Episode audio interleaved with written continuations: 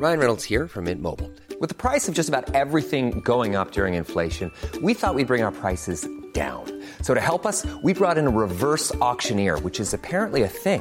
Mint Mobile unlimited premium wireless. Ready to get 30, 30, bit to get 30, bit to get 20, 20, 20, bit to get 20, 20, bit to get 15, 15, 15, 15 just 15 bucks a month. So, Give it a try at mintmobile.com slash switch. $45 upfront for three months plus taxes and fees. Promo for new customers for limited time. Unlimited more than 40 gigabytes per month. Slows. Full terms at mintmobile.com. Cada noche los expertos se reúnen para debatir, polemizar, desmenuzar a la noticia y a sus protagonistas en una mesa de opinión que saca chispas. Esto es El Heraldo, La Silla Rota, bajo la conducción de Alfredo González Castro y Jorge Ramos, por El Heraldo Radio. Iniciamos.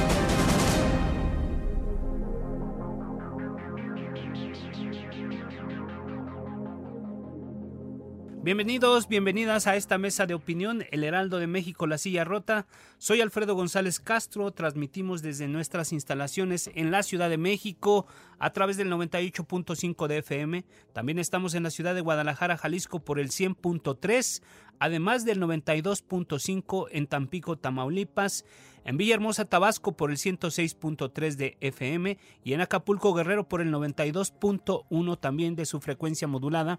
Aprovecho también para saludar a todos los amigos que nos siguen por las plataformas digitales del Heraldo de México y La Silla Rota. Y bueno, pues doy la bienvenida a mi colega y amigo Jorge, Jorge Ramos. ¿Cómo estás, Jorge? Alfredo, buenas noches, auditorio, ¿qué tal? Muy buenas noches. Bueno, esta ocasión, eh, este programa lo, lo, grabamos en los primeros días de, diciembre, pero bueno, eh, digamos, la intención es pues, hacer un repaso de yo, yo no sé, tú, Alfredo, auditorio, nuestros invitados ahorita nos dirán, pero creo que el 2019 empezó eh, en julio de 2018. Entonces ha sido como un año muy largo, eh, en, donde, bueno, lo que se autodomina como cuarta transformación, pues comenzó literalmente a gobernar, a tomar decisiones, ¿no? Eh, y bueno, ¿qué sucedió? ¿Qué sucedió en este largo año? Que inició, insisto, creo, en julio de 2018, al día siguiente de la elección. Eh, ¿Y qué viene para el 2020? Yo creo que es, es, es, es pertinente hacer este, pues este análisis, este repaso, eh, Alfredo Auditorio. Pues, pues como bien dices, Jorge, yo creo que ha sido uno de los arranques de gobiernos más largos porque han ocurrido tantas, tantas cosas. Y bueno, pues ¿Quién sino para que con tanta autoridad para, para hablar de este tema que los invitados que tenemos esta noche, Jorge? Damos la bienvenida a nuestro estudio a Luis Carlos Ugalde, expresidente del IFE, y a José Antonio Crespo, académico y analista político. Bienvenidos los dos, pues arranquemos con esta conversación, Jorge. Y bueno, pues eh, ahí tienes tú cómo, cómo arrancamos. Pues sí, y yo quisiera preguntarles, a ver, ¿quién, quién dice yo? Pero la, pregunta es, eh, pues llega la, la autodenominada cuarta transformación en diciembre de 2018 al poder definitivo, eh, aunque se empezó a tomar decisiones desde un poco antes. Eh, ¿México cambió como país? Adelante. José Antonio Crespo. Sí, este, desde luego que está cambiando, no sabemos en qué sentido, ese es el problema, pero sí hay cosas distintas a lo que habíamos visto en los últimos años algunos, desde luego, hay muchos buenos propósitos, por supuesto, pero siempre los hay en todos los gobiernos. La pregunta es, ¿qué tanto se pueden lograr esos propósitos? ¿Qué tanto las medidas que se toman, por ejemplo, combate a la corrupción, el fin de la impunidad? Se ofreció crecimiento del 4% al 6%, reducir la pobreza. Bueno, pues todo eso yo creo que la mayoría lo suscribimos. Desde luego que quisiéramos que se diera ese cambio. Los problemas son hasta dónde hay sinceridad en esos cambios en algunos casos pareciera que sí, en otros quién sabe. Y sobre todo si las medidas tomadas apuntan a que se puedan conseguir o aproximarse a esos cambios. Y ahí es donde viene el gran debate, ¿no? Porque muchos expertos en los distintos temas dicen, oigan, los propósitos son excelentes, estamos de acuerdo en que se busque eso, pero la forma en que lo están buscando no se va a conseguir lo que se está, lo que se ve, las metas sino incluso podría ser contraproducente. Ahí está el debate centrado. Parte del problema es que la respuesta del gobierno, empezando por López Obrador, no son respuestas con argumentos racionales, no es, miren, sí, esta política sí va a funcionar por tal y tal razón. La respuesta que es, descalificaciones y argumentos ad hominem. Ah, lo que pasa es que ustedes quieren que se hunda el país. Lo que pasa es que ustedes son conservadores, ¿no? Una descalificación ideológica. Lo que pasa es que ustedes tienen privilegios que defender. Y entonces no se puede armar un debate racional a nivel nacional entre todas las partes, entre los expertos, las diferentes corrientes, para buscar las mejores formas, los mejores medios para conseguir lo que todo el mundo quiere que, se obtenga, ¿no? todas esas metas deseables no se logran. Entonces, puede haber un cambio, a veces simplemente retórico o simbólico, pero incluso puede haber un cambio con un saldo negativo, porque si las medidas efectivamente, como hemos visto este año, no son las adecuadas, entonces en lugar de conseguir el 4%, tenemos hoy por hoy 0%. Eh, Luis Carlos Ugalde, que además de que fue presidente hace muchos años del, del IFE, también es director general de Integralia Consultores. Gracias, eh, este Luis Carlos. Pues, ¿cuál es tu primera balance sobre este, este tema que estamos conversando ahora? Primero, que tenemos que rechazar cualquier tipo de propaganda política de llamar a un periodo histórico antes de que ocurra. No hay todavía cuarta transformación. Veremos dentro de 30 años si se trató de un cambio para bien. Ojalá que sea el caso. Pero me parece que este eh, uso de la 4T debe ser algo que eh, pongamos entre comillas. Segundo, como cualquier primer año de gobierno tiene aspectos positivos y aspectos negativos. Eh, a mí me parece que voy a mencionar uno y uno nada más para entrar en, en conversación creo que el más positivo ha sido que ha habido una recuperación de la confianza de la gente. Y esta restauración de la confianza en la política y en la democracia como un instrumento de desarrollo me parece que es algo positivo porque se estaba desfondando y cuando se desfonda completamente el resultado para los países puede ser muy desastroso. Podemos en un momento discutir si esa esperanza se va a materializar en resultados concretos, está por verse, pero hay esperanza. El aspecto negativo creo yo que tiene que ver con la polarización. Me parece que, como dijo José Antonio, eh, el presidente usa de manera, eh, de manera eh, caprichosa, selectiva, maniquea y sofista los argumentos sobre la realidad, usa sus datos. Esto es una cosa común en los líderes populistas en el mundo así ha sido, así va a ser, y me parece que eso genera un piso muy jabonoso y resbaladizo para poder conversar y para poder tener una vida saludable. Y esto me parece que sería la cosa que yo señalaría como lo más peligroso de este gobierno. Bueno, yo creo que un tema, un tema importante también del que todo el mundo habla, incluso Apenas recientemente se conoció un acontecimiento importante que fue la detención del exsecretario de Seguridad Pública, Genaro García Luna, y el tema de la inseguridad creo que sigue siendo el talón de Aquiles de este gobierno, a pesar de que solamente tiene, bueno, ya lleva un año, un año de gestión, no vemos que haya muchos avances. Y bueno, este, ¿qué hizo, qué se dejó de hacer y qué viene para, para este tema en particular? ¿Qué, ¿Qué están viendo ustedes? ¿Cuál es el balance que hacen particularmente sobre este tema? Cuando empezó el, sexenio de Enrique Peña Nieto, muchos expertos y muchos analistas decíamos, ese va a ser el gran problema. ¿Por qué? Porque es un problema realmente que ha rebasado al país, porque Peña Nieto no ofrecía algo muy distinto a lo que había hecho Calderón, eh, cuyos resultados ya habíamos visto. Entonces ese va a ser el gran problema. Aunque logre, como lo logró, las reformas estructurales, logró los consensos, pero del lado de la inseguridad es donde se le va a carcomer más también fue la corrupción, por supuesto. Y lo de Ayotzinapa, que marcó, digamos, el la debacle o el inicio de la debacle de Peña Nieto, pues fue un problema justamente derivado de la inseguridad. Bueno, ¿qué podemos decir al respecto en este gobierno? Primero que las propuestas que hizo López Obrador para combatir este, este problema, asegurando que desde luego que lo iba a resolver en gran medida, pues están basadas sobre premisas muy fantasiosas, que era eh, por un lado, si hacemos programas sociales para los jóvenes, lo de construyendo a futuro, las becas, ya no se van a ir de sicarios al narcotráfico, como si esa fuera la variable principal.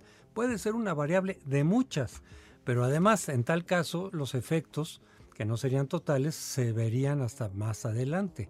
No resuelven el problema ni de lejos, eh, eh, de fondo.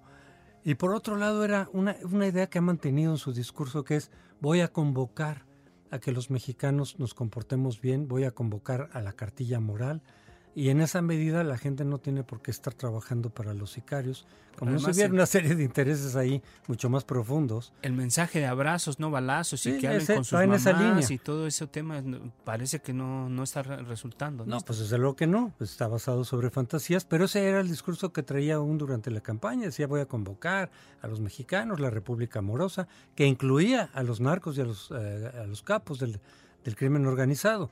Evidentemente no es la manera en que se puede resolver y por eso estamos viendo una política errática, por un lado, Por y, ejemplo, y por otro con muy pocos resultados. Por ejemplo, Culiacán, ¿cómo, cómo lo valora, doctor Crespo? No, pues desde luego que fue una cosa muy improvisada, muy mal hecha. No se aprovechó ni siquiera la experiencia que el Estado mexicano tiene al respecto, porque sí ha habido varias, en otros gobiernos hubo varias aprehensiones exitosas, algunas con muertes de por medio, por ejemplo en el caso de Beltrán Leiva, pero al final de cuentas se logró, digamos, capturar o se logró el propósito del operativo. Aquí ni siquiera se invitó a la Marina, que la Marina ha tenido bastante éxito y está muy preparada para ese tipo de Y operativos. que la han estado sacando de algunos Sí. estados, ¿no? De Sí. alguna manera misteriosa. Ahí. Sí, exacto. Y, y en cambio fue una cosa muy improvisada, eh, sin contar todavía, digamos, con la orden de aprehensión, lo cual retrasó todo, lo cual le dio tiempo a, los grupos del Claro Chapito. que vayan por un este capo o presunto capo Sin la orden. orden. en la bolsa, ¿no? Sí, esperando a que iba a llegar y no llegó, etcétera. Entonces todo muy improvisado y pues manda el mensaje de que el Estado mexicano o el actual gobierno en particular pues no tiene los elementos suficientes para enfrentar con éxito. Y al contrario, da la pauta de cómo los cárteles pueden doblegar al Estado mexicano hoy por hoy, con amenaza de violencia, con amenaza de eh, matar o generar terrorismo, matar a, a civiles, amenazar a los familiares de los militares que además radicaban ahí mismo. O sea, un, un- un diseño absolutamente Claro. eh, improvisado y mal hecho. Y como decía eh, Alfredo en- en- en- al inicio de esta, de esta pregunta, eh, y a reserva de que más adelante hablemos del, del TEMEC y de, y de la relación con Donald Trump, Estados Unidos, eh, ¿cómo interpretar, Luis Carlos Ugalde, director de Integralia, el tema de eh, Genaro García Luna? Eh, por lo que vemos, digo, creo que Estados Unidos pasó del amor al, al- odio, ¿no? Porque había momentos en que Estados Unidos le entregaba, creo que con decoraciones, hacían expresiones eh, muy, muy favorables a, a García Luna, a pesar, digamos, de tantos reportajes, libros y versiones en el sentido de que presuntos nexos. ¿Cómo, interpretarlo, Luis Carlos? Un, un apunte nada más, eh, eh, Jorge. El, ah, Genaro García ha sido el mexicano más condecorado con- en la lucha contra el narcotráfico. Ahí está el dato nada más para que lo tengamos registrado. Así, y cómo interpretar lo que ocurra ahorita. Insisto, a reserva de que al ratito, en un momento más, hablaremos de, de- de Trump y del TEMEC. No sé qué significa, no sé por qué antes lo amaban y hoy está sometido a un proceso eh, en Estados Unidos. Fue un juez, por cierto, un juez en Nueva York. Eso no significa que es culpable todavía. Es el mismo juez, además, que llevó el caso del Chapo Guzmán. Esta detención se basa seguramente en buena parte de lo que se dijo en ese eh, juicio. Eh, de tal forma que todo esto sea sujeto a lo que ocurra. Va a ser un proceso que lleve meses o incluso más de un año, dos años, eh, y, y veremos qué ocurre.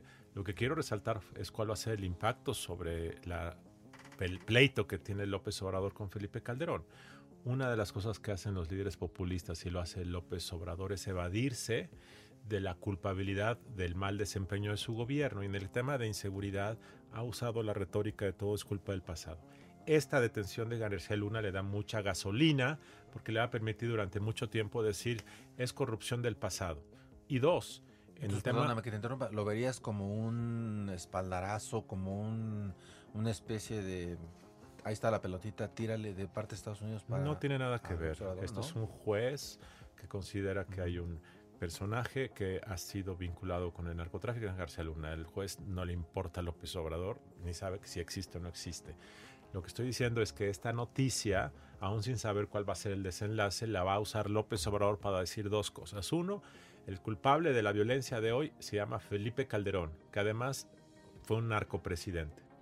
Y dos, eh, le va a permitir eh, irse saliendo eh, adelante. Por ejemplo, el tema del desmantelamiento de la Policía Federal. A mí me parece un error, porque me parece que la Policía Federal durante 15 o 20 años, desde fines de los años 90, no creación de García Luna, pero desde fines de los años 90 fue una institución que se fue construyendo, pero García Luna la dirigió y eso va a ser usado por el presidente para decir, vean cómo la policía estaba corrompida desde el inicio y esto va a ser un instrumento de López Obrador para salir adelante a pesar de los malos resultados en inseguridad. Efectivamente es un fiscal, un juez, un juez de Nueva York que toma como referencia las declaraciones que se hicieron de un narcotraficante en 2008. Sin embargo, ese narcotraficante también menciona personajes que están actualmente en el gobierno, que este, tienen eh, solamente sería cuestión de darle echarle un vistazo a esas declaraciones que en su momento ¿A quién menciona? Y no recuerdo, o sea, no recuerdo yo los nombres, pero menciona a gente involucrada eh, que está ahorita en el gobierno y que en aquel momento estuvo también en el gobierno incluso de la Ciudad de México. Entonces valdría la pena ver si, si el juez, así como como detiene o arresta a Genaro García, también eh, detiene a los otros personajes que menciona este narcotraficante en las declaraciones de aquel año. Es un apunte solamente al alcance. Sí, claro. Pero digamos, eh, en, términos, digamos, de, seguridad, el, balance que haces, Luis Carlos, es negativo. Eh, bueno, no lo hago yo, lo hacen los números. Y quiero decir otra cosa, tanto Calderón como Peña como López Obrador inician sin estrategia. Para López Obrador la Guardia Nacional es una estrategia y la Guardia Nacional debe ser un instrumento de una estrategia integral y esa no existe. El presidente, como dijo José Antonio, tiene fe de que su política social es preventiva. No lo es porque es universal, no distingue, no focaliza, no es preventivo. Entonces no tiene estrategia. Si no tiene estrategia, pues eh, los resultados no van a llegar, salvo que haya un cambio en el viraje yo lo dudo, el presidente eh, no modifica, no acepta, de tal forma que esto va a seguir más o menos así. Puede ser el caso que el presidente haya eh, anticipado que esto no tendrá mayor costo electoral, que podemos vivir con una tasa de 30 mil, eh, de, 30 homicidios por cada 100 mil habitantes, que es lo que estamos ya, y que así podemos navegar los próximos dos o tres años sin que la gente le cobre mucho esto al presidente en las urnas. Podría ser, pero yo no creo que cambiemos mucho en los próximos años. Claro, José Antonio, yo tengo una duda. Eh, ¿Por qué México somos tan dados a inventarnos a cada rato?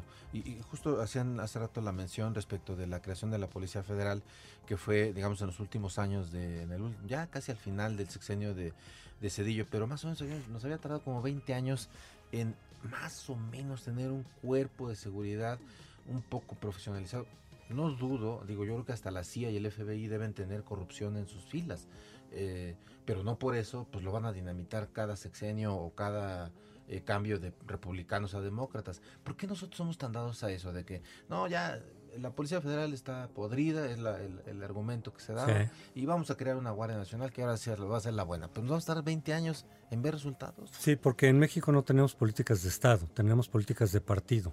Entonces cada partido que llega, sobre todo si es nuevo, a veces incluso dentro de los propios gobiernos del mismo partido ocurre eso también.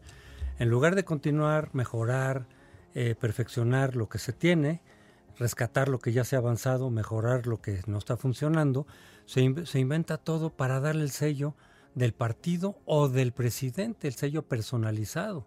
Ustedes son políticas de partido o podríamos decir políticas personalizadas. Cada presidente quiere que el programa lleve su sello.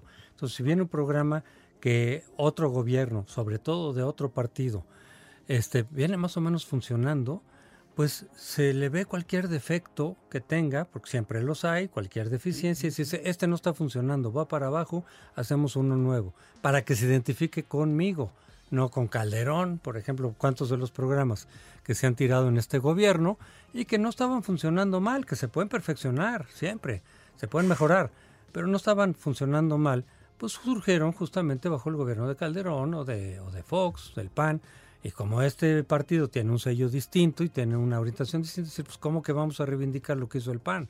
O en su caso el PRI. Y eso pasó con el aeropuerto también. Más que razones específicamente técnicas, eh, que se han, se han, dicho que las hay, etcétera, o de corrupción, que se, puede, se podía limpiar la corrupción y castigar la corrupción, es también una cuestión política. Como que una obra de esa magnitud va a ser el sello de Peña Nieto o, más genéricamente, del neoliberalismo. Hay que echarlo abajo y hacer un aeropuerto que tenga el sello personal del actual gobierno y del actual presidente. Con lo cual nos estamos reinventando constantemente, tiramos lo que funciona y empezamos de cero, que a lo mejor tampoco no va a funcionar o simplemente es un retraso a todos los programas y todas las instituciones. Ahora lo estamos viendo también con otras instituciones, ¿no? se está diciendo, todas las instituciones autónomas no funcionaban. Por lo tanto, entonces... No, no son perfectas. A lo mejor había que Pues es que no son perfectas, pero por ejemplo, cualquier institución que tuviera una autonomía del, por decir algo, del 40%, no del 100%, pues hay que buscar que tenga ahora el 60% o 70%. No, el argumento del gobierno actual es como no tiene el 100%, va para abajo y va entonces a ser controlado por el nuevo gobierno, como en los tiempos del PRI. Entonces, lo que se haya avanzado bajo esa lógica se echa abajo y se presenta algo como totalmente novedoso y que sí va a funcionar. Lo único que eso está haciendo es retrasándonos en distintos planos, en distintos temas. Claro. Luis Carlos Galde, eh, para el siguiente tema me gustaría eh, comentar, hemos visto en los últimos meses y más concretamente en las últimas semanas eh, datos económicos, pues nada halagüeños. ya, ya, se mencionaba lo del el Producto Interno Bruto, que se ofrecía entre 4 y 6%, no va a ser posible. Pero hemos, visto datos eh, preocupantes, por ejemplo, de creación de empleo, que son los números más bajos en, en, la historia, que por ejemplo la industria de la construcción ha decaído terriblemente la inversión. la industria automotriz, por ejemplo, que sí, de alguna manera impactó una huelga que hubo en, una armadora de, Estados Unidos eh, y que impactó al, mercado, digamos, mexicano.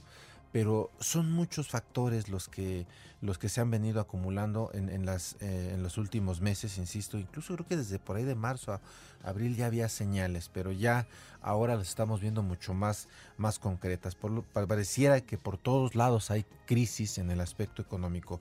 ¿Cómo, cómo valoras este, este, este ámbito en este año y, que viene para el próximo? Pues hay un aspecto positivo y un aspecto negativo. El negativo ya lo, ya lo mencionaste, es que el, crecimiento es cero eh, y es el peor año de desempeño económico pues, desde 2009. Por cierto, en 2009 la economía cayó como 7-8%. Eh, y derivado de una crisis en Estados Unidos. Sí, de una crisis en Estados Unidos, y de la crisis de influencia en México, ahí se perdieron empleos. Eh, hoy lo que está pasando en México en el empleo es que se crearon la mitad de los del año pasado. Por cierto, los últimos dos años de Peña, hay que decirlo, fueron muy buenos en creación de empleo formal. Este año va a ser mediocre y la economía no va a crecer.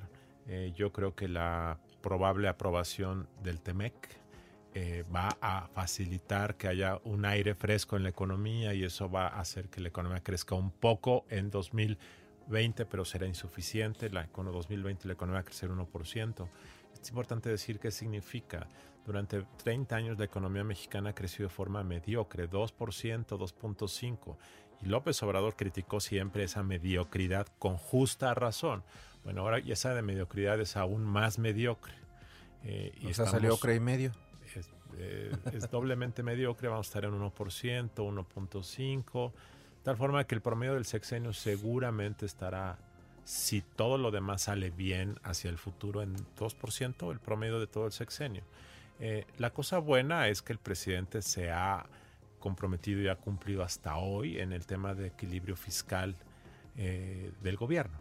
Y esto tiene muchos costos, por cierto. pública, por Tiene muchos costos porque está cortando gasto de cosas muy importantes por ejemplo, la inversión. Por eso la economía no crece, pero nada más quiero enfocarme. Está cumpliendo con gastar lo que hay en la caja. Y eso tiene a los mercados en una preocupados, pero sin tocar el botón del pánico todavía. Y eso creo que sí es necesario decirlo porque es un freno. Este populismo fiscalmente responsable de, de, López Obrador lo distingue de otros populismos en América Latina cuyos presidentes han sido muy gastalones y cuando eso ocurre todo se desmorona. Aquí ese es un freno. José Antonio. Sí, pero sin embargo esto, mira, por un lado, esa disciplina fiscal eh, paradójicamente es parte de los consensos de Washington.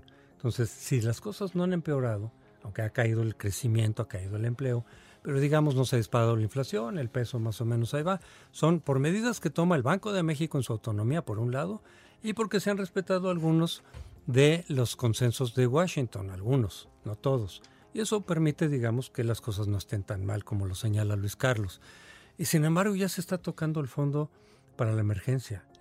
Eh, eh, eh, no está obteniendo ahorita recursos insanos de otros lados, de endeudamiento o gastar más de lo que se tiene, pero ya está quitándole una ya va la mitad, me parece, del fondo de emergencia que promovieron los gobiernos neoliberales precisamente para enfrentar situaciones de emergencia de distintos tipos, de crisis internacionales o de catástrofes, etcétera.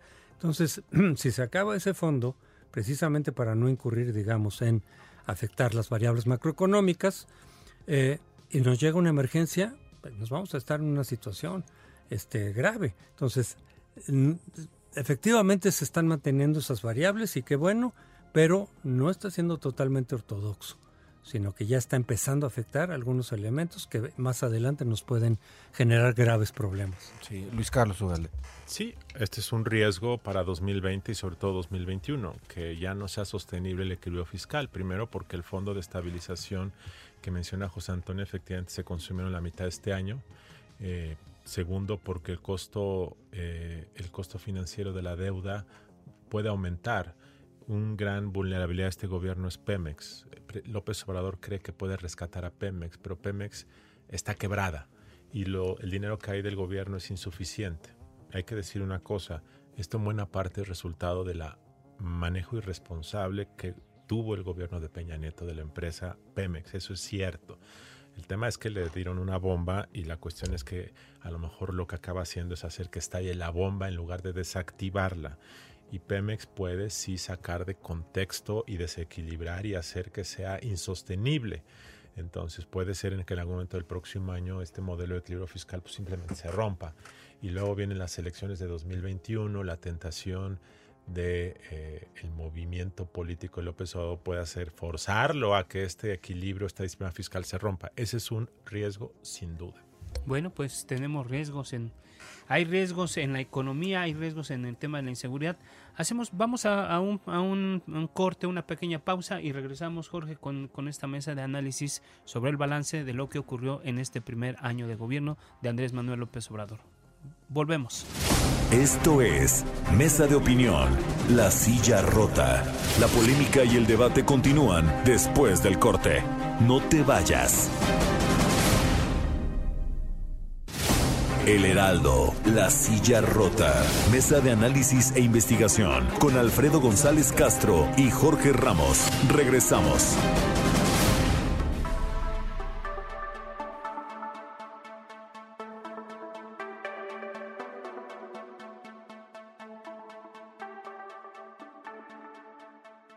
Bueno, estamos de regreso, auditorio, muy buenas noches. Eh, y bueno, saludamos nuevamente a José Antonio Crespo, académico, analista político, y a Luis Carlos Ugalde, actual director de Integralia, nuestros invitados eh, esta noche, que afortunadamente no los, no los este, eh, eh, no los quitamos, no les arratamos del recalentado de la cena navideña, grabamos un poquito antes de, Navidad, pero bueno, estamos con ustedes y les agradecemos mucho el favor de su atención. Y bueno, eh, Alfredo, continuamos con este tema. Sí, Jorge, bueno, pues el, pasado martes 10 se firmó el adendum al, TEMEC. y bueno, la pregunta aquí directa para nuestros invitados, ¿cómo evalúan la negociación? Ya, ya en algún momento al arranque de este programa se, se, comentaba algunos aspectos y bueno, pues también la pregunta sería, ¿México se dio? Eh, el, el, presidente de Estados Unidos es el gran ganador, ganadores, perdedores. ¿Qué es lo que están viendo, José Antonio Crespo? Gracias. Bueno, por un lado, qué bueno que se, que se resolvió ese asunto, se estaba paralizado, estaba ahí, digamos, detenido, había muchas dudas de que se pudiera eh, firmar o por lo menos que, quizás iba a retrasar mucho más. Sin embargo, sí hay que ver y analizar con, calma, ya lo han estado haciendo algunos expertos, las nuevas características, en, en, qué, en qué se dio México, porque al final de cuentas sí hubo algunas concesiones allí, no tan graves como se planteaban originalmente o se estaban planteando, pero sí las hubo. En lo farmacéutico. y en la cuestión laboral y eso, ¿no? Este, los aceros, el origen del acero, etcétera. Hay que, hay que ver qué repercusiones puede tener, pero el hecho de que continúe el libre comercio con Norteamérica sí nos ha beneficiado, no es, de nuevo, no es que el Tratado de Libre Comercio fuera perfecto, se podía, se puede ser mejor, se puede eh, mejorar, perfeccionar, pero eh, ha sido positivo básicamente para México, al grado en el cual los grupos y partidos de izquierda que se opusieron en su momento al libre comercio, por ser parte del esquema neoliberal, ahora, a final de cuentas, también lo han impulsado. Este gobierno ha impulsado y se ha visto muy preocupado y ha, ya ha puesto de su parte para que continúe el libre comercio ahora bajo el TEMEC. Eh, a diferencia de lo que eran las posturas tradicionales de la izquierda. Entonces, de nueva cuenta, hay que señalar como paradójico que esta satanización del modelo neoliberal, y no digo yo que sea perfecto para nada el modelo neoliberal, ni que funcionó muy, bien en México o en otros países, que se puede perfeccionar, se puede mejorar, se puede modificar muchas cosas.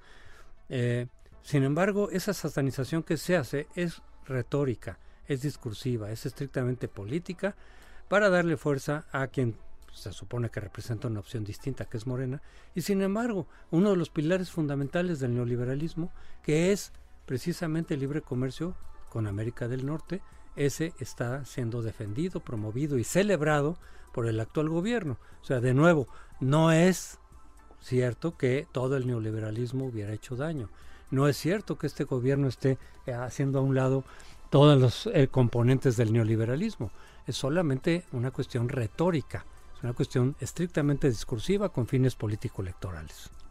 Luis Carlos Ugalde, tu valoración sobre este tema eh, del, del TEMEC, México se dio de más, eh, Trump... Ese Perdón, lo mismo, lo, nada más quiero resaltar lo mismo, la primera gran apuesta neoliberal de México en la era moderna fue NAFTA y lo hizo las Salinas de Gortari, el archienemigo de López Obrador. Y la primera cosa que defiende el presidente y festeja es esa primera apuesta neoliberal. Segundo, creo que esta renegociación que es positiva para el país, yo creo que eh, el que se esté en el proceso de ratificar es algo eh, bueno para todas las partes. Eh, fue iniciado por Luis Videgaray y el gobierno de Peña Nieto en 2016, 2017, tragaron camote, comieron sapos, pero controlaron un poco a este personaje Trump que se comporta a veces como una bestia incontrolable y fue el último día del presidente Peña Nieto cuando se acabó la primera fase de esa renegociación sobre la cual se construyó esta segunda fase. Hay que decirlo. Tercero, este, yo creo que López Obrador y México se dieron más que los otros países. De hecho, los demócratas aprovecharon la vulnerabilidad de la economía mexicana y la desesperación de, de López Obrador y exigieron más a cambio, extrajeron más. Con todo y eso, me parece que es positivo. De hecho, hay algunas consideraciones en materia medioambiental que exigieron en Estados Unidos y que creo que nos ayudan, porque el presidente López Obrador ha sido totalmente renuente a los temas medioambientales, los ha descuidado y creo que esta presión de eh, Temec puede ayudarnos a que el gobierno sea más responsable. Y finalmente quiero hacer un comentario. Creo que en bajo los riesgos de un gobierno sin contrapesos como es el de López Obrador, el TEMEC va a ser uno de los contrapesos más potentes. Y creo que esto nos blinda un poco a las tentaciones que a veces existen en gobiernos populistas de querer eh, cometer atrocidades en materia económica. Creo que el TEMEC en ese sentido es algo que genera certeza, contiene impulsos del gobierno y eso me parece que es positivo. ¿Y, qué efectos va a tener este, este acuerdo sobre la política doméstica en Estados Unidos que de, de alguna manera también incide en los mexicanos que viven Pues yo creo que aumenta las probabilidades de que Trump se reelija marginalmente, la verdad, yo creo que hay otros eventos más relevantes, pero yo creo que esto va a presumirlo Trump como que él sí sabe hacer bien las cosas, renegoció un mejor tratado, todo el mundo le aplaudió a Trump. Eh, esto no significa que va a ser amigo de López Obrador durante todo 2020. En cualquier momento eh, va a colocar a los narcotraficantes como organizaciones terroristas si le conviene. En cualquier momento podría incluso volver a amenazar con aranceles. Pero eso así es, lo, así es Trump. Yo creo que el gobierno mexicano hizo lo correcto. Por cierto, hay que decir otra cosa. López Obrador en aras de obtener la eh, ratificación del TEMEC ha, traicionado su ideario eh, en materia de derechos humanos respecto a los migrantes. Mandó a 26 mil tropas a detener migrantes. lo digo simplemente eh, porque creo que el presidente López Obrador es muy inconsistente entre lo que dice y lo que hace. Y hay que señalarlo. Eh, y a la vez yo simplemente digo que me parece que esto que ocurrió es correcto y es bueno para el país. Sí, incluso medios este, de Estados Unidos señalaban justamente el New York Times en un reportaje que, que justamente una de las partes en donde México había colaborado más, por decirlo de algún modo, era en el tema migratorio y que había sido incluso más duro que sus antecesores, ¿no? Que, eso ya es mucho decir, ¿no? Eh, sí, José Antonio Crespo.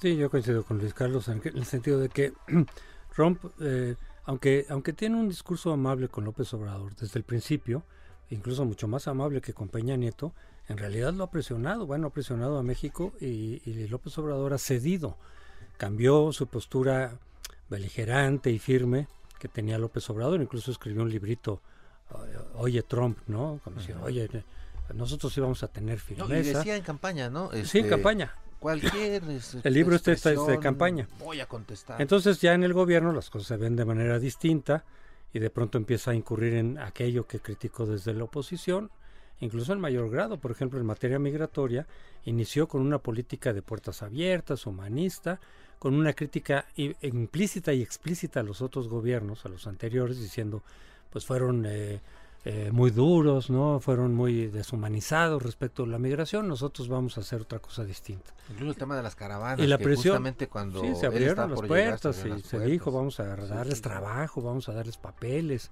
vamos a facilitar su tránsito a Estados Unidos incluso.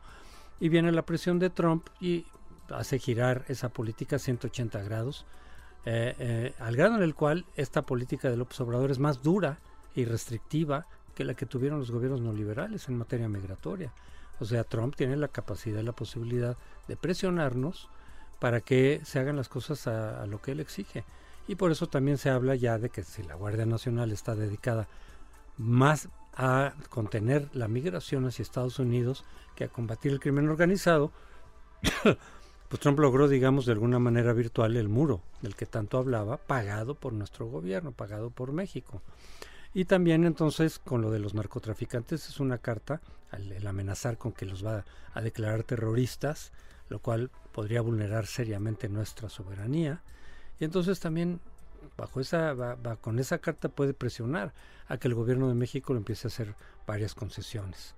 Eh, realmente eh, Trump nos tiene en la mira, le somos política y electoralmente redituables y en el próximo año hasta las elecciones de noviembre Trump va a seguir utilizando esas cartas para obtener lo que vaya requiriendo en su campaña, a costa de decir, miren lo que hicimos con los mexicanos, ya los sometimos, ya les sacamos esto, ya les sacamos esto otro. Y si hay algo que teme López Obrador, es a Trump. Es el, es, es, es el ámbito internacional que desconoce por completo. Claro, ahí tiene a Marcelo Ebrard, que es versado en el tema. No quiere salir de viaje. experiencia, no quiere ni siquiera salir, se siente totalmente fuera de, de, de su ambiente. Pero a quien sí le tiene temor es a Trump, al grado que muchos analistas dicen el verdadero contrapeso para López Obrador no es interno, porque se están desmantelando los contrapesos que había, ¿no? los que teníamos, que habíamos avanzado, los está desmantelando, pero el verdadero contrapeso es Trump, desafortunadamente solo en los temas que le convienen a Trump. Claro. Bueno, pues eh, para, para, seguir comenzando, creo que, insisto, tiempo nos haría falta, pero hay un tema también muy interesante que tiene que ver con este tema de la lucha contra la corrupción. Eh, hace unos días en la Sierra Rota publicamos, y ya se ha venido publicando en otros medios, el asunto de que el avión presidencial, pues ni lo han vendido, ni lo usaron, y ya nos costó casi 20 millones eh, tenerlo ahí este varado. En, en, fin, se hablaba de que si se paraba ya la corrupción, que todo se iba por el caño de la corrupción, eh, iba a alcanzar para cubrir todas las necesidades y para las becas y en fin, para todo lo que se... Pero es, es un poco nebuloso el tema de la lucha contra la corrupción, que eh, habrá que hacer un pequeño paréntesis, eh, inició, digamos, de manera más formal por ahí de los ochentas cuando esta renovación moral y crean la Secretaría de la Contraloría, porque traía el gobierno de Miguel de la Madrid un, problema muy fuerte en, en, ese tema. Pero bueno, a lo largo de los años, esta dependencia que ahora es Secretaría de la Función Pública, eh, pues la verdad es que no da muchos resultados. Y ahora eh, con López Obrador, ¿cómo, ¿cómo evalúan este rubro? ¿Qué nos dicen los casos de Eduardo Medina Mora, por ejemplo, que bueno, se bajó literalmente de la Suprema Corte y hasta ahorita pues no lo hemos visto pues que ya esté eh, indiciado, que esté, no sé, eh, no, no está claro qué está pasando con Eduardo Medina Mora, Emilio Lozoya, bueno, pues él sigue eh, prófugo, Rosario Robles es otro de los de los casos. ¿Es selectivo el combate a la corrupción, Luis Carlos Ugalde? No sabemos, porque pues apenas llevamos un año de gobierno y hay señales en el buen sentido y señales en el mal sentido. En el buen sentido me parece que uno ve que eh, se están haciendo algunas cosas que pueden ayudar a contener el problema. Por ejemplo, las compras consolidadas del gobierno federal, a pesar de que eh, generan eh, algunos problemas de abasto oportuno, me parece que han logrado ahorrar algunos recursos, por ejemplo, en el tema de compra de medicamentos. Pero a la vez, tienes que las adjudicaciones de obra pública en un 77% han sido asignación directa. Entonces tienes una señal positiva y una señal que genera duda.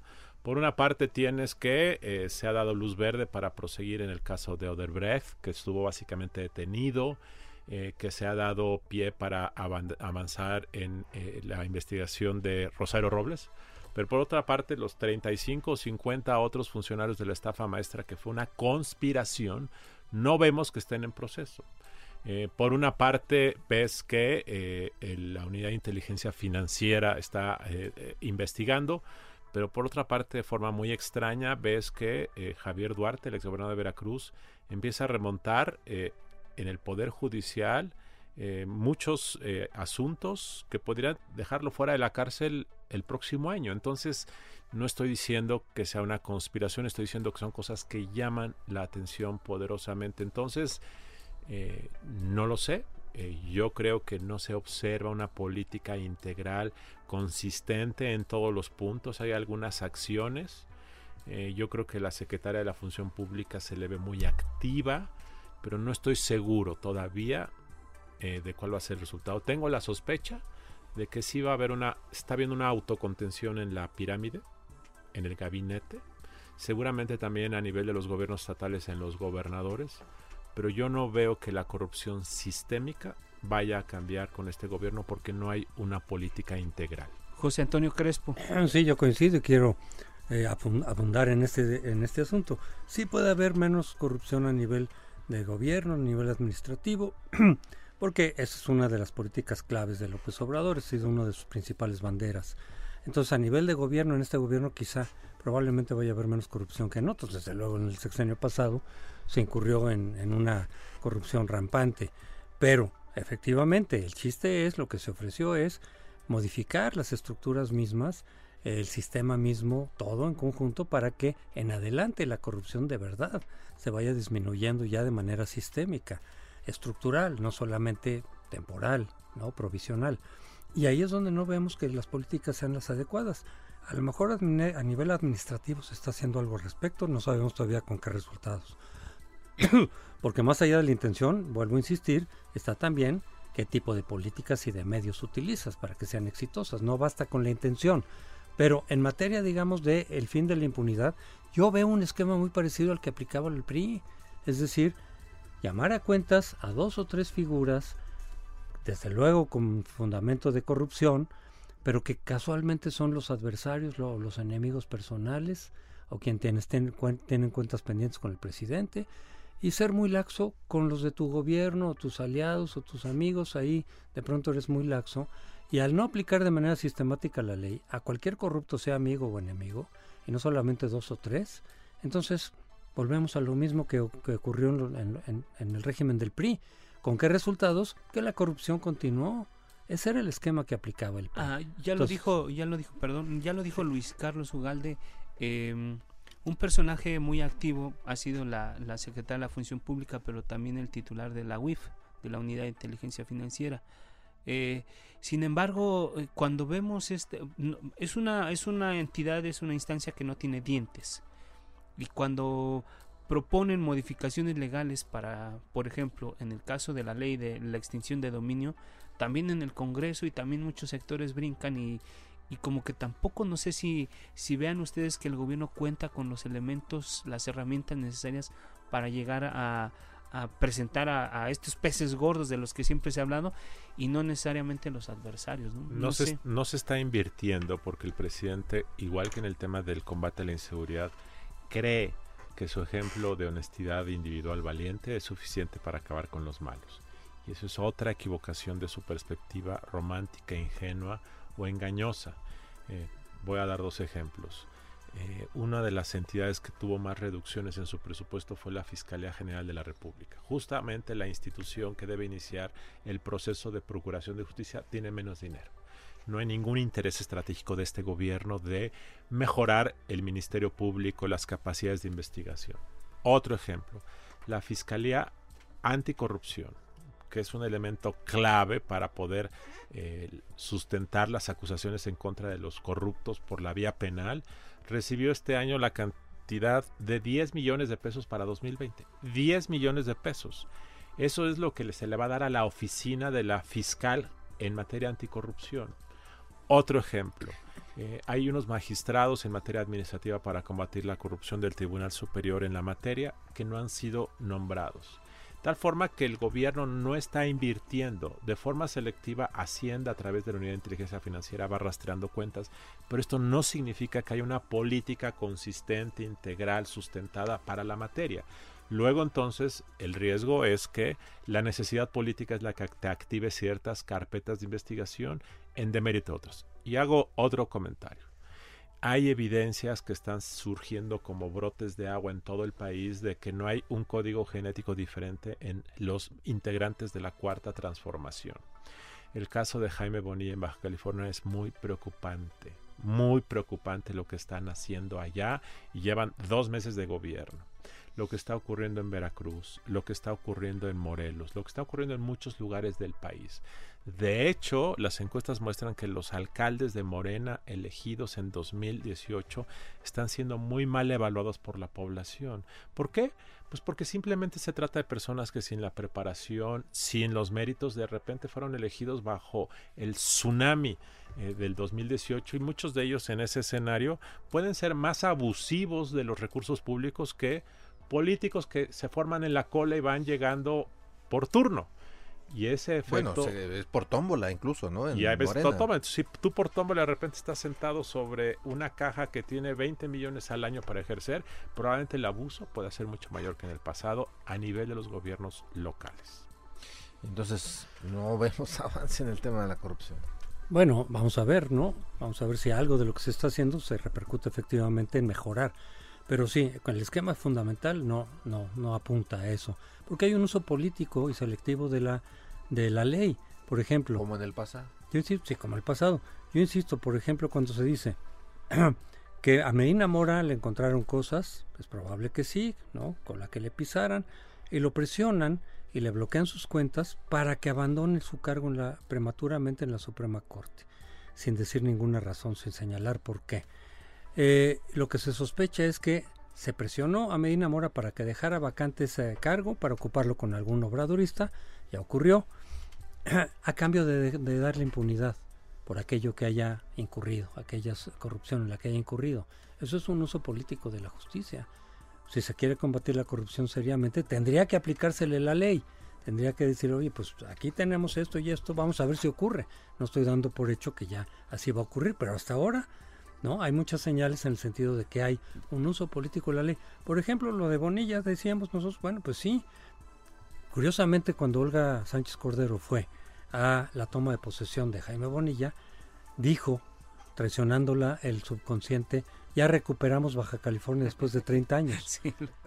¿Quién la recuperó? Pues el PRI, pues sí es el PRI bajo nuevas siglas, Morena, en muchos sentidos. Obviamente no es idéntico, pero cuando se habla de que es un partido excepcional, un referente moral, como lo presentó López Obrador, y ves que está compuesto en su mayoría por gente que vino del PRI, tanto del PRI nacionalista revolucionario como del PRI neoliberal, y algunos del PAN, y desde luego muchísimos del PRD, que en su momento también fue satanizado por López Obrador, pues bueno, pues de dónde va a salir algo nuevo, ¿De dónde va a salir ese referente moral si todos vienen de aquello que han criticado, que se critica, y en donde además las historias personales muchas veces vienen acompañadas de pues actos no precisamente lícitos ni morales y sin embargo se les perdona al llegar a Morena entonces en realidad es un, son nuevas siglas lo que ha generado un espejismo político Morena es, son nuevas siglas que para la gente le parece que es un partido totalmente novedoso y no lo es. Gracias, José Antonio. Se nos está terminando el tiempo, entramos a la fase de las conclusiones. Luis Carlos Ugalde, pues una conclusión, una intervención a manera de conclusión. Bueno, pues el TEMEC, Donald Trump, la inseguridad, la economía, pues son muchos temas para, para el primer año de este gobierno. Pues una conclusión. Pues eh, creo que los resultados son mixtos, hay cosas positivas, hay cosas negativas. Es muy temprano para evaluar al gobierno, habrá que hacerlo pues, de manera recurrente. Eh, para mí el, eh, el mayor riesgo que veo hacia el futuro es la concentración del poder. Creo que todas las democracias, del signo que sean, requieren contrapesos. Eh, López Obrador las ve como obstáculos y realmente no son obstáculos, son instrumentos de mejora para mejorar la gobernanza. Cuando no hay supervisión, cuando no hay voces diversas, la gente comete errores. Así le pasó al PRI cuando era hegemónico en el siglo XX, así le puede pasar a López Obrador. Por eso el tema de los contrapesos es muy importante. Desafortunadamente, otros partidos, sobre todo el PRI, está en declive y no solo está en declive, está como amedrentado y no solo amedrentado, parece que se están volviendo cómplices, no están haciendo su trabajo. Eh, y esto es muy lamentable porque si el gobierno se queda sin aliados en la oposición, y fíjense lo que estoy diciendo, estoy diciendo como un contrasentido, pero una oposición responsable es un aliado del buen gobierno. A todo gobierno le conviene tener una oposición aliada responsable. Eh, desafortunadamente cuando la oposición se vuelve eh, palero, como lo hizo en el pasado los partidos frente al PRI, eh, igual es una mala señal. Dicho de otra manera, yo veo que algunas cosas pueden cambiar, pero el fundamento de la gobernabilidad del país siento que sigue siendo mucho de acercarse al poder, someterse al poder, cabildear para tener acceso a los beneficios del poder y en ese sentido creo que no ha cambiado mucho, ni por parte del partido en el gobierno ni por parte de los partidos de oposición, algunos de los cuales antes fueron partido en el gobierno. Claro, y estamos ya en la antesala del, de la elección intermedia, que seguramente va a ser todo un lío. Sí, eh, José Antonio Crespo. Yo no creo que se pueda determinar un sexenio completo por lo que sucedió en el primer año, pero hay que evaluar el primer año. El primer año, para mí los saldos en casi todos los temas no fueron positivos. El saldo, no quiere decir que no haya cosas positivas, pero el saldo en materia económica, en materia social incluso, ¿no? Donde muchos de los grupos beneficiados por los programas que había, pues fueron afectados. Entonces, por lo pronto están siendo afectados. En fin, en materia política efectivamente yo sí veo una regresión, como lo señala Luis Carlos, en donde lo que se había logrado en los últimos 30 años en materia de pluralidad, de contrapesos, de cierta autonomía del Congreso y la Suprema Corte, se están eh, viniendo para abajo. Eso sería una regresión de varios años atrás. Y en materia económica vamos a ver si se logra generar la confianza, porque para pasar del 2% promedio de crecimiento al 4% lo que se requería es el doble de inversión. Y eso requiere confianza para, de los mercados, de los inversionistas. Y lo que ha hecho López Obrador desde que ganó la elección fue generar desconfianza. Y no parece que esté corrigiendo ni que esté dispuesto a corregir. Por lo cual de, no cambiarse, digamos, esta tendencia, los augurios económicos no son muy buenos tampoco para el resto del sexenio. Ojalá que las cosas cambien, pero lo que vemos del primer año no es un no es un escenario muy optimista. Digamos, el Temec eh, sí da cierta certidumbre, como bien decían hace un momento, es, es, una, un, pequeño eh, contrapeso ¿no? Sí. A, ciertas tentaciones que, frenan, ¿no? Decía Luis Carlos. Habrá que ver cuál es el impacto del TEMEC, eh, pero creo que no basta porque hay otros elementos de confianza que no se han generado, sino por lo, lo del contrario. Desde luego lo del aeropuerto fue una pésima señal. pero también... Ver que, a ver cómo nos va, porque los números no van. Pero también lo de Pemex que señalaba Luis Carlos, el desviar muchos recursos, todo eso, el, suspender las, las, rondas, digamos, no energéticas, etcétera, todo eso ha generado desconfianza y incertidumbre. Y por lo tanto se reduce la inversión y por lo tanto se reduce el crecimiento económico. Bueno, pues la verdad, este Alfredo, muy muy rica la, conversación eh, con, nuestros invitados, con Luis Carlos Ugalde. Gracias Luis Carlos, eh, director de Integralia, por acompañarnos eh, esta, esta noche. Gracias José Antonio Crespo, académico, analista político, por acompañarnos y, traducir qué es lo que pasó y qué es lo que viene para el próximo año. Alfredo, ¿cómo, cómo, pues ya nos despedimos? Pues ya prácticamente se nos acabó el tiempo y pues no nos queda más que agradecer a todos nuestros radioescuchas y también al equipo que hace posible esto, eh, esta producción, eh, la mesa de opinión El Heraldo de México, La Silla Rota. Bueno, pues agradecemos a Isaías Robles en la información a Orlando Oliveros en la producción y a Gerardo Juárez en los controles técnicos. Los esperamos cada martes y cada jueves en las mesas de opinión eh, que, que tenemos aquí en la estación del Heraldo de México. Y bueno, pues no nos queda más que agradecer el favor de su atención. Muy buenas noches, Jorge. Muy buenas noches, descansen y no se les olvide ser felices. La polémica por hoy ha terminado. Te espera el próximo jueves para que, junto con los expertos, analicemos la noticia y a sus protagonistas. Esto fue El Heraldo, la silla rota. Por El Heraldo Radio, con la H que sí suena. Hasta entonces.